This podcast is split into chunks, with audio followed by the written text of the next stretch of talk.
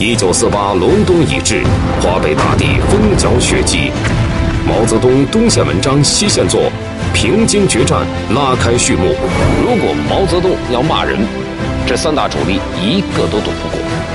莫非行动出了麻烦吗？隔而不为，为而不打。当中央军委的战略部署最终完成，不可一世的国民党三十五军又将迎来怎样的失败命运？档案西柏坡密电第三季为您揭秘：激战新保安，毛泽东稳捉金弓鸟。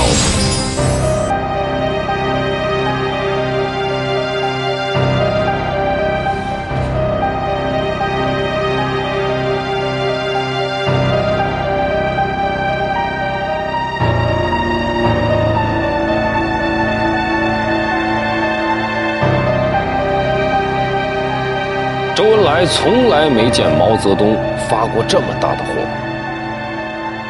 一九四八年十二月五日深夜，华北普降大雪，转夜天明，西柏坡已经是白茫茫的一片。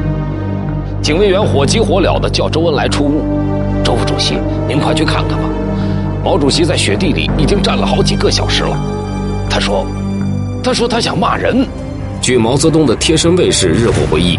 那一天，毛泽东怒气冲冲地和周恩来说了这样几句话：“杨李兵团是怎么搞的？为什么轻易放跑三十五军？杨罗耿兵团为何行动如此缓慢？如果放跑三十五军，我要记他们一辈子。还有城隍兵团，谁让他们打密云，惊动了傅作义，导致三十五军回援？望着漫天纷飞的大雪，周恩来只能对毛主席劝道：要骂人，回屋一样骂吧。”周恩来把毛泽东劝回屋里的这一路上，毛泽东有没有骂人，我们不得而知。但当时他的震怒，党史、军史上都有明确的记载。那到底是因为什么让毛泽东发这么大的脾气呢？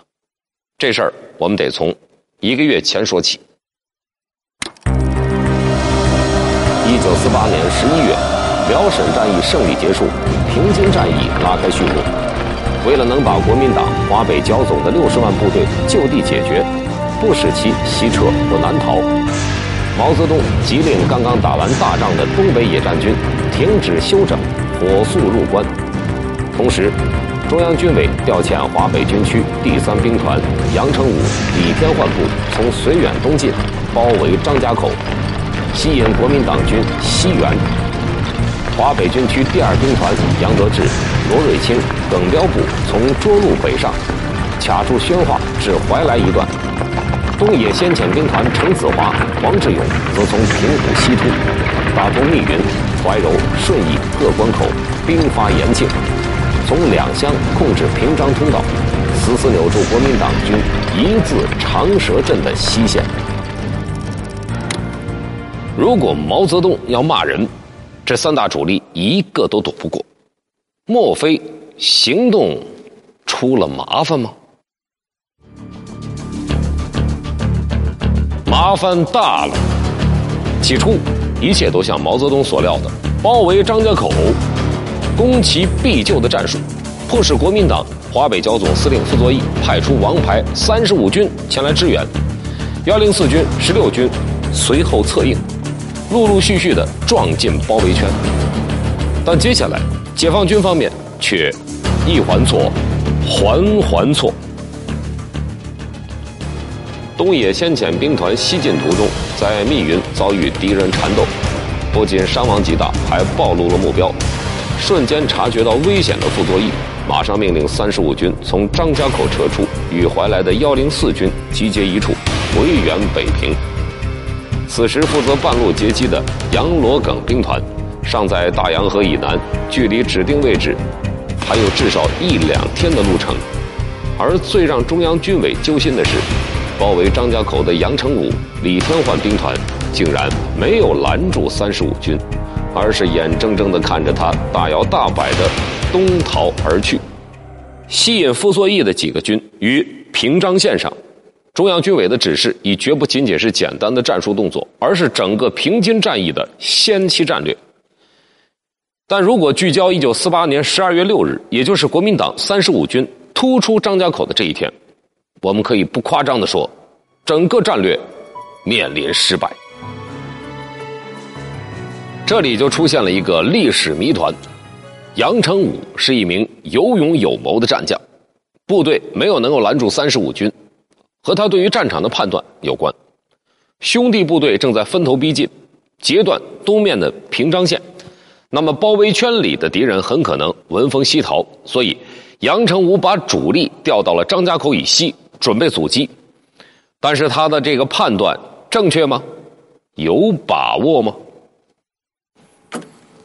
当时的三兵团不不直接由华北军区指挥，是由中央军委直接指挥。那么杨成武给发给中央的所有的电报，毛主席都在一两个小时之内就就或者在三五个小时之内，最长的也就十几个小时就都有复电。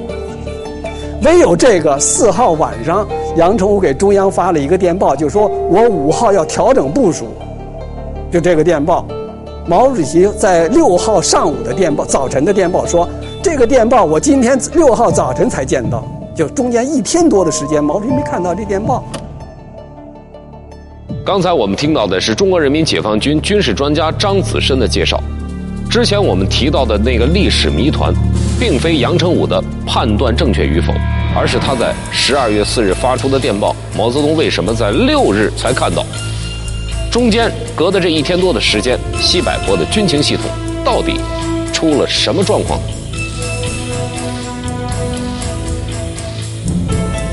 关于这个问题，我们查阅了多方的史料，无解。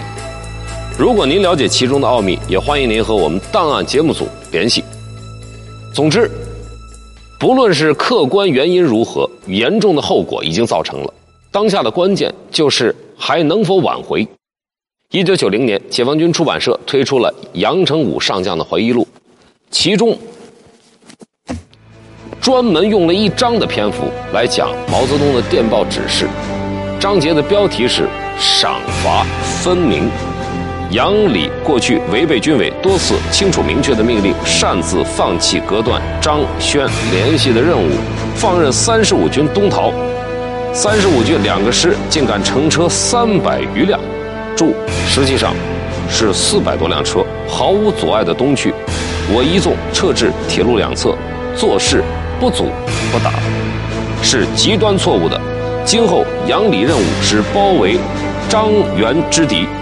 务必不使该敌向西、向东或绕道跑掉，主要注意不使敌西逃。如敌逃跑，则坚决全歼之。应严令所部负此完全责任，不得违误。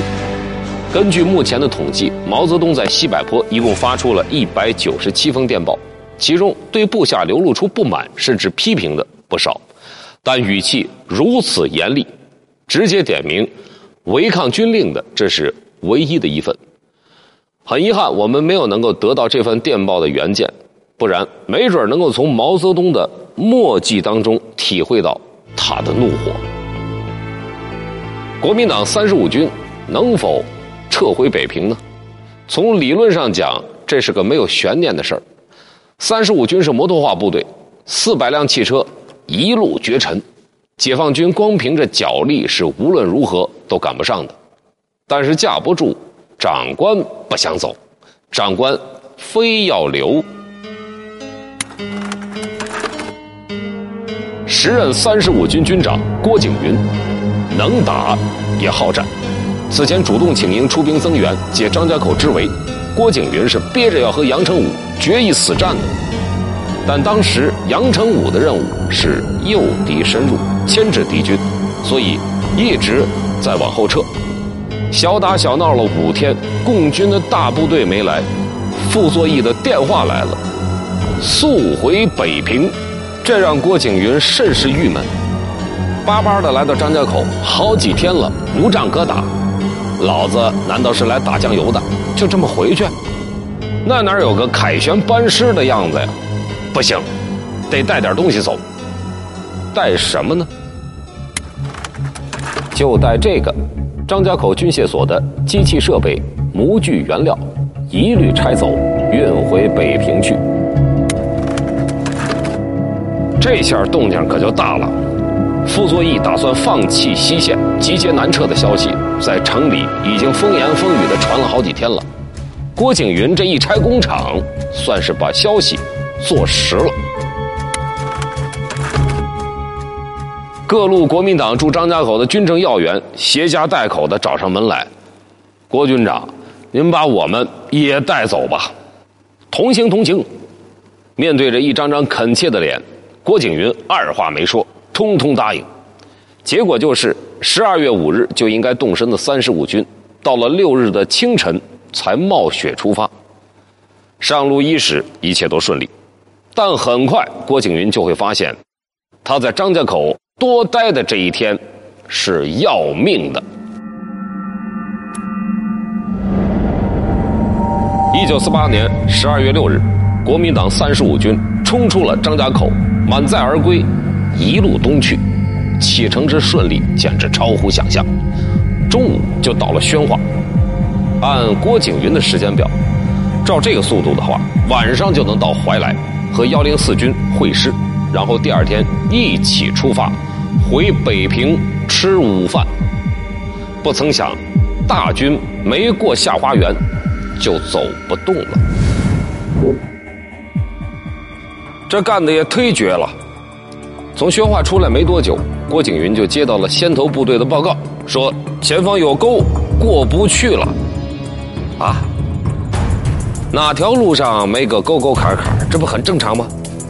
郭景云一开始还没弄明白，等他坐着吉普车赶到前面一看，脱口就冒出了一开始的那句话：“这干的也忒绝了。”感情。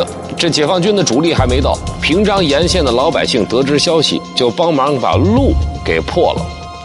这沟挖的有水平，沟沿儿刨的是可钉可铆，刚好是国民党大卡车的轴间距，限你没商量。那既然路给破了，就派工兵修吧。还别提修，一提这个，能把郭景云的鼻子给气歪了。路北是山。路南是大洋河，这沟从山脚下一直挖到河边，挖出来的土都扔到了河里。你要是想修路垫沟，都没地儿找土去，怎么办呢？只能是刨沟沿垫沟底。就这么一点一点的来，天可就黑了。一路上磕磕绊绊，修修停停。十二月六日晚上，国民党三十五军终于通过下花园，挪到了古镇鸡鸣驿。前方探报，鸡鸣驿东面的西八里一带发现共军在修筑工事，不是好兆头啊！三十五军的各级军官纷纷建议：军座，趁着他们还没有修好，赶紧连夜冲过去吧！哼，开玩笑，我就不信共军能拦得住我。对于手下的建议，三十五军军长郭景云嗤之以鼻：“老子今天累了，兄弟们修路也累了，今天晚上就在这儿好好的休息，明天一早，看我冲他个稀巴烂。”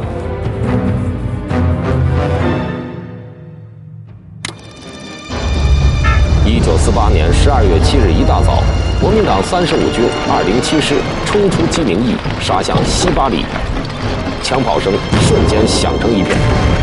两个小时之后，三十五军军长郭景云不耐烦了，打电话到前沿询问什么情况。得到的答复慌里慌张，还在激战，还在激战。又过了两个小时，还没有等来任何打通道路的消息，郭景云诧异了，他呼叫北平，请求空中支援。十八架飞机很快开到。对着解放军的阵地狂轰滥炸，西八里一带顿时冰雪飞溅，火光冲天。但即便如此，三十五军每向前推进一小步，都要付出巨大的伤亡。二六七师打不动了，郭景云抄起冲锋枪，在一轮一轮重炮的掩护下，自己带着幺零幺师继续冲。战斗从中午一直打到晚上，国民党三十五军才总算越过西八里。突进了新保安，整整一天的血拼，仅仅前进了十公里，国民党三十五军军长郭景云竟然杀出火，亢奋起来。老子早就手痒痒，这回真是遇上共军的大部队了，可以结结实实的干一仗。但郭景云无论如何都想不到，在前方阻击了他两个师、死死缠斗的解放军部队，其实只有一个旅。杨成武兵团阻敌不利，杨德志兵团不能及时赶到阻击位置。怎样的招数才能阻击敌东逃北平？如果让三十五军从我们手里逃过新保安，那我们第二兵团是交不了账的，是要铸成历史大错的。困兽犹斗，也显凶猛，为何就是打不垮解放军的钢铁防线？档案正在揭秘。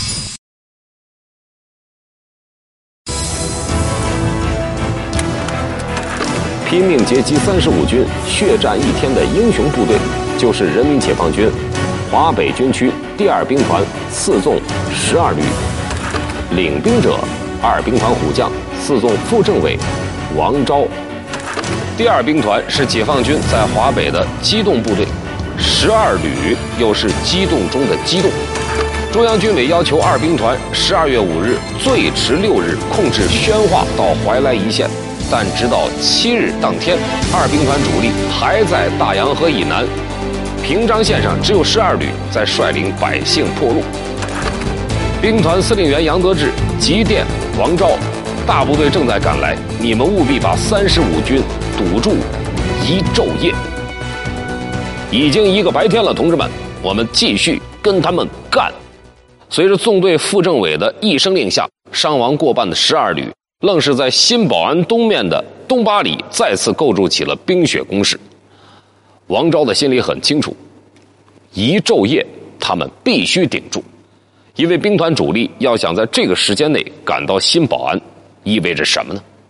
意味着日行军的速度是二百公里，一昼夜已经是极限，太难了。但怕难还叫什么二兵团？正当十二旅的官兵正在抢筑工事的时候，二兵团已经开始徒涉大洋河，顶风冒雪，顺着崎岖的山路蜿蜒而来。在行军动员中，兵团政委罗瑞卿下达指示，要大家都清楚：如果让三十五军从我们手里逃过新保安，那我们第二兵团是交不了账的，是要铸成历史大错的。就风卷着雪刮起来就白模糊，那冻的那个耳朵、大铃铛起来都跑了。进了屋以后，有的没没这知识的那个，一烤火手指头掉了，鼻子一摸，光是骨头了。刚才我们听到的是时任二兵团三纵组织部干事吴秉周老人的回忆。行军行得如此惨烈，如果不是亲眼见证，恐怕都很难想象。日行军二百公里，难吗？当然，但要返回头来看看十二旅呢，抵抗着一万六千敌军疯狂进攻的他们，只有四千人，顶住一昼夜，这几乎就是不可能完成的任务。眼下白昼已经过去了，黑夜之中，三十五军的夜袭会更猛烈吗？酷寒的前线上，王昭的手心里居然都冒出了汗，但出乎所有人的意料。直到天光放亮，敌人没来。国民党三十五军副军长王雷震身体不好，这次出兵张家口，再到奉命折返北平，一路上都是躺在担架上的。前方打成什么样，他不闻不问。而就在一九四八年十二月七日这晚，他躺不住了。王雷震让勤务兵。把他抬到了军部，抬到了军长的办公桌前，开口苦劝：“景云呐，此地不可久留啊！”郭景云又不走了。自打进入新保安，他号令全军就地休整。这个近乎荒唐的决定，让包括王雷震等在内的一众军官都快疯了。新保安这座小县城，背山临水，地势低洼，就如同是一个锅底，待不得呀。但是郭景云心意已决，他掏出手枪往桌上一拍。我再说一遍，今晚不走了，在张家口多待一天，要命；在鸡鸣驿多睡一晚，致命。这次在新保安还不说趁着夜色赶紧跑，国民党三十五军这一次只能等着被夺命了。一九四八年十二月八日拂晓，人民解放军华北军区二兵团主力兵临城下。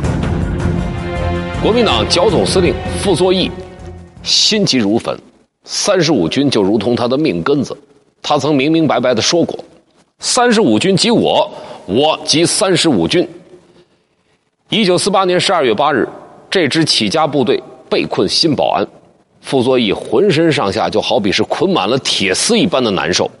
他确实派出了援兵，而且还发出了死命令，无论如何要把三十五军救出来。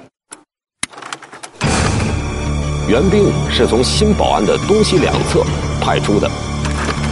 东面由国民党幺零四军军长安春山率部，统领幺零四军十六军，由怀来、康庄循序向西挺进；西面则由张家口的幺零五军军长袁庆荣指挥，向东突围。